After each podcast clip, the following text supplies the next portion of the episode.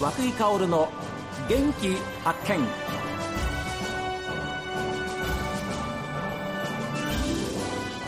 おはようございます。和久井薫です。和久井薫の元気発見。一日の始まりは私が発見した北海道の元気な人と出会っていただきます。今週は小樽出身の写真家でいらっしゃりそして女子スキージャンプを題材にした短編映画の監督も務められるマカロニ写真事務所代表の大橋康之さんにお話を伺っています。山田泉さんと、はい、同級生なんですよ高校時代の。ああそうですか、はい、はい、なんか取材のお仕事で実はお会いしたんですよ。高校時代から十何年ぶりに、ええ。えーと、彼女を取材するっていう僕が撮影をするっていうことでたまたまそのお仕事があり、うん、でお互いにこう今やってることをちょっと確認し合い、お電話をいただいてあのことにですね今思えば、うん、ことにの居酒屋をこうセッティングされてたんですよ。でその時にことにはいい居酒屋ありますから。いい居酒屋ありますよね。僕もそれでまあ勢いようと 行ったんですけど、はい、でその時お会いすると、うん、まあまあいろいろこう今までのこう会ってなかった時間の話とともに、実は私引退すると、うん、で実はスキージャンプっていう競技があのヘルメットかぶったりですとか、はいはい、あのゴーグルって、まあ、絵もそうなんでしょうけどやっぱりすごくこう彼女の言い方をするとこう可愛くてすごく元気いっぱいのいい子たちがこうなんでしょうやもちろんやっていて、はい、その子たちがこうなかなかこうなんでしょうこう世の中にっていうんですかねこう脚光浴びない脚光浴びづらいようなことをちょっと言い方をしていて、うんうんはい、なんでだってスキージャンプ確かにその時冷静に思ったんですけどゴーグルとヘルメットをかぶっていてお顔もちょっとこう本当に最後の一瞬しか見えないじゃないですか。素見えませんもん。見えないですよね、えー、なんかそんなようなことをその彼女はその小鳥の居酒屋で僕にこう熱弁をしていて、うん、でまあ、何をな何をしてほしいんだろうなって僕には思っていて、で僕その時こうスキージャンプに関わるなんてことも全然頭に、そうそうなんですよ、はい、あのももちろん札幌という町に住んでいたので、そういうところでやってるのはしてたんですけど、やっぱり実際は全然分からなくで、まあ、彼女のその話とともに、えーと、そのスキージャンプ選手を紹介する冊子を作りたいと。はい。はいはい、なので、えーとなんでしょうこうプロフィール写真っていうんですか。こう選手たちがこうゴーグルを外し、ええ、そんな写真をこう撮ってくれないかというオファーだったんですよ。それってね、はい、あの小冊子ですよね。そうですはい。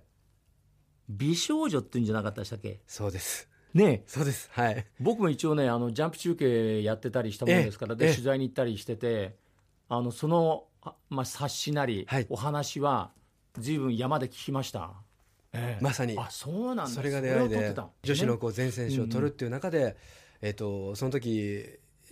えーと、制服を着て確かお母さんに連れられてきた高梨沙羅選手もいてあらそう。僕らはだったかな？あのプロフィール写真を撮る会場で、えー、で、えーと、その時に山田さんに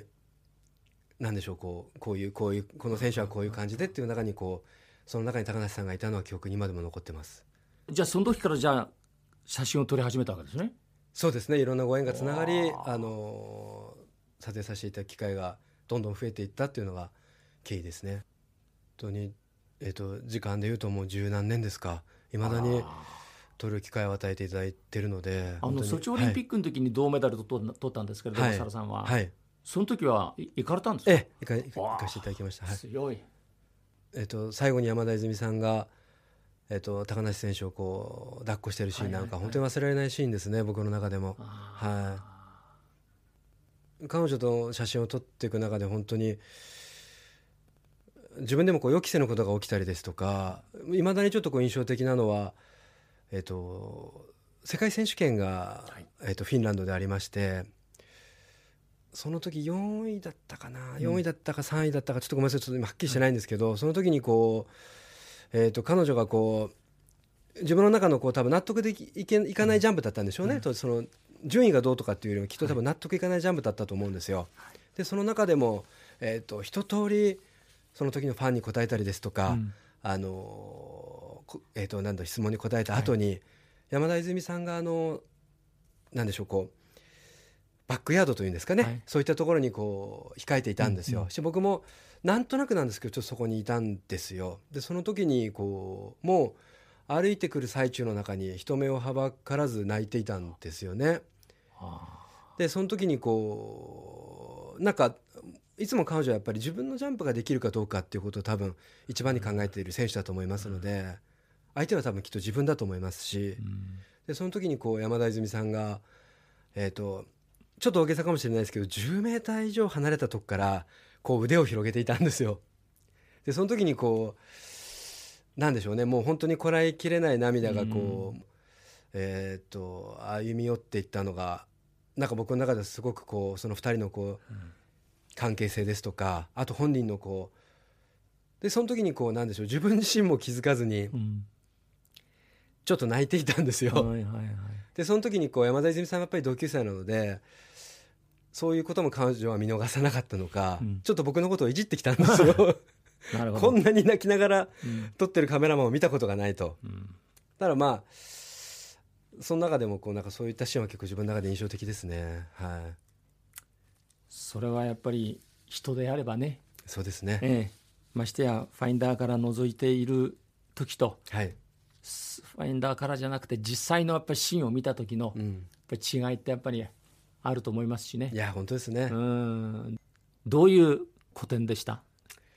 いやそうですね。あそこは本当にいろんな方のお力で、うん、あの私が展示させていただいたっていうのが東京のど真ん中だった、そうですね。はい。それはもう本当にいろんな方々のお力で、うん、そういった場所で、えーと、させていただいたっていうことなんだと思うんですけど。一緒の思い出ですよね。そうですね。はい、うん、なんかこうその時に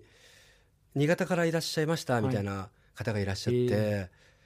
ー、先生をやるかどうか悩んでいると、うん、なんでその時こうそのかその方がおっしゃっていたのはなんかこうその写真を見てあの高梨沙羅さんのこう日常が写っていたと、はい、でテレビから見ている高梨沙羅さんではなくなんでしょうこう日常が写っているようなこと言い方をちょっとさせていただいて、はい、でなんかこうその写真からまあ勇気をもらって、うん、なんかこう地元に帰ると教員の試験を受けてみようかなみたいなことをなんかおっしゃってくれてそれは本当に嬉しかったですね。なんかあ写真を撮っててよかったなっていうぐらいちょっと思いましたね。はい、いやそうだと思いますよ。やっぱりなんかそういう時こそ本当にこうカメラマン見よりあやっててよかったなっていうね、うんはい、思いですよね。高梨さんもカメラ趣味なんですって、はい、そうなんですよ実は、聞いたんですけど、はい、へじゃあなおのことはあれでしょう。大橋さんとの距離感とのは縮まったでしょう。そうですね。やっぱりそれがきっかけでこうカメラの会話もすることもちょっと増えたかなとは思いますね、うん。うん、彼女はうまいですよ